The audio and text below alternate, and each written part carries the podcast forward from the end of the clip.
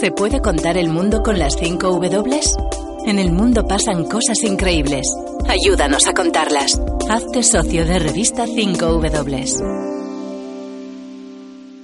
Compatriotas, invitados todos, durante la campaña electoral expuse con claridad mis principios y asumí con firmeza compromisos con el pueblo hondureño. Hoy estamos aquí para ratificar esos compromisos, para decirle a los hondureños que hoy mismo empezamos a cumplir, que consultaré e informaré al país un día sí, otro día también, sobre qué hacemos, cómo lo hacemos en beneficio del pueblo, de los trabajadores y campesinos, los que pertenecen a organizaciones y los que trabajan por su cuenta propia, en las ciudades, en aldeas, allá tierra adentro, en el interior profundo de Honduras. Compatriotas, amigos que nos visitan, señalé durante mi campaña, yo, Juan Orlando Hernández, voy a hacer lo que tenga que hacer para recuperar la paz y la tranquilidad del pueblo.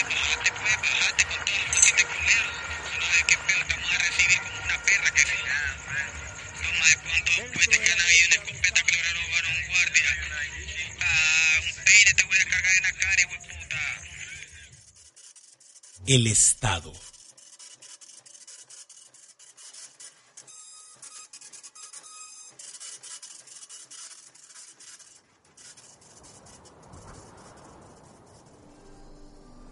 La posta policial de la Unidad Metropolitana 8 en la colonia Rivera Hernández ha sido remodelada por completo. Pintaron las paredes y reconstruyeron algunas secciones del edificio. Ha desaparecido el área de baños públicos del patio central. Un cataclismo de mierda con techo de latón, rodeados a la vez por cadáveres de las motocicletas policiales que no pudieron ser reparadas.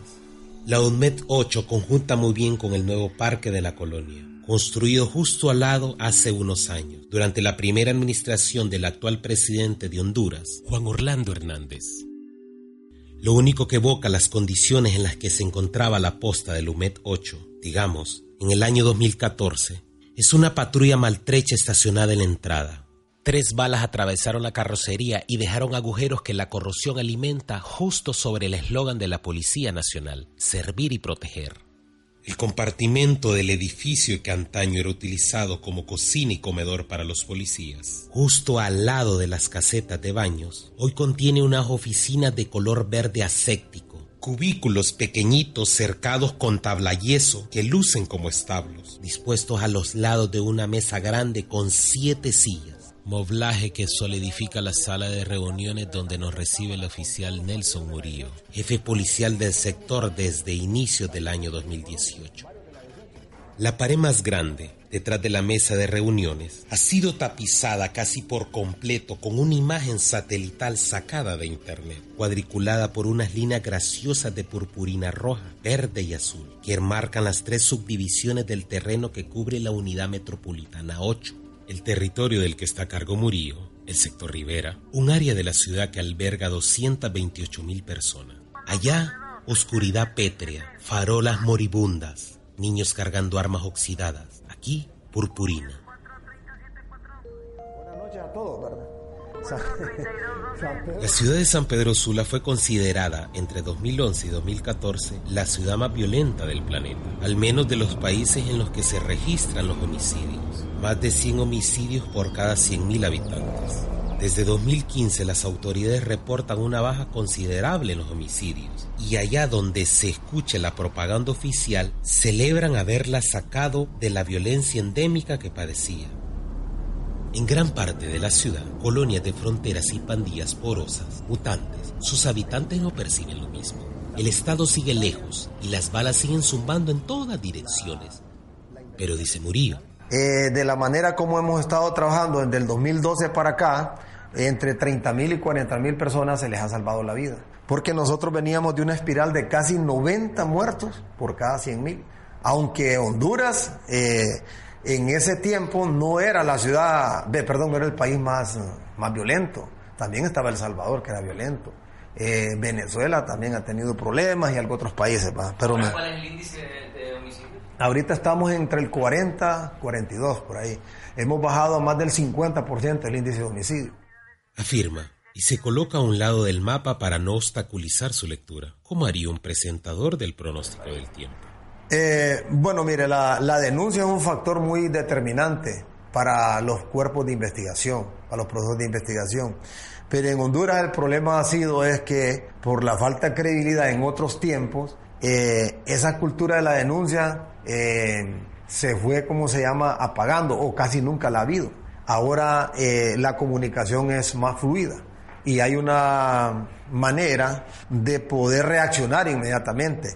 Pero esa cultura de, la denuncia nos ha afectado a nosotros porque a veces podemos tener cierta información de inteligencia e investigación, pero si no tenemos a la víctima o a la persona con la que nosotros queremos acercarnos o obtener mayor información, ese nos es difícil, o sea, nos sentimos de manos cruzadas. Entonces, eh, tenemos, y las investigaciones por personas desaparecidas son investigaciones bien complejas. Pero si hablamos en, en la magnitud del trabajo que se hace aquí eh, y en relación a su pregunta, casi es bien, es bien mínimo esa, esa situación. Sí, eh, más antes se daba un poquito más de desplazamiento de, de, personas por, por violencia. Tan así que hay muchas personas que fueron del país y nadie sabe dónde están.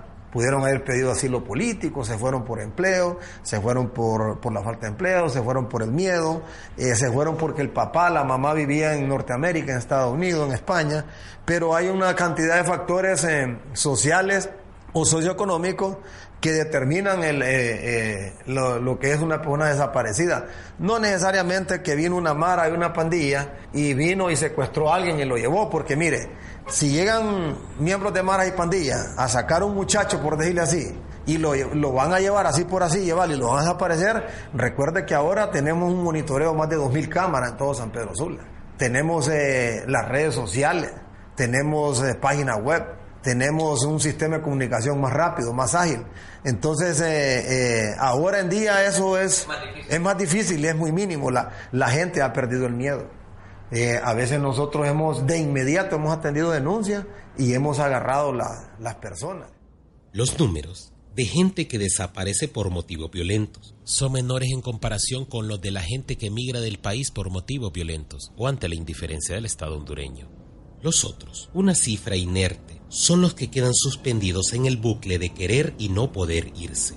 Los desplazamientos forzados, internos los que más y externos cada vez mayores, parecen ser para el jefe policial un fenómeno que se acepta mejor que un posible repunte del índice de homicidios. Honduras pierde vidas, pierde personas, pierde recursos, pierde atención. Honduras pierde.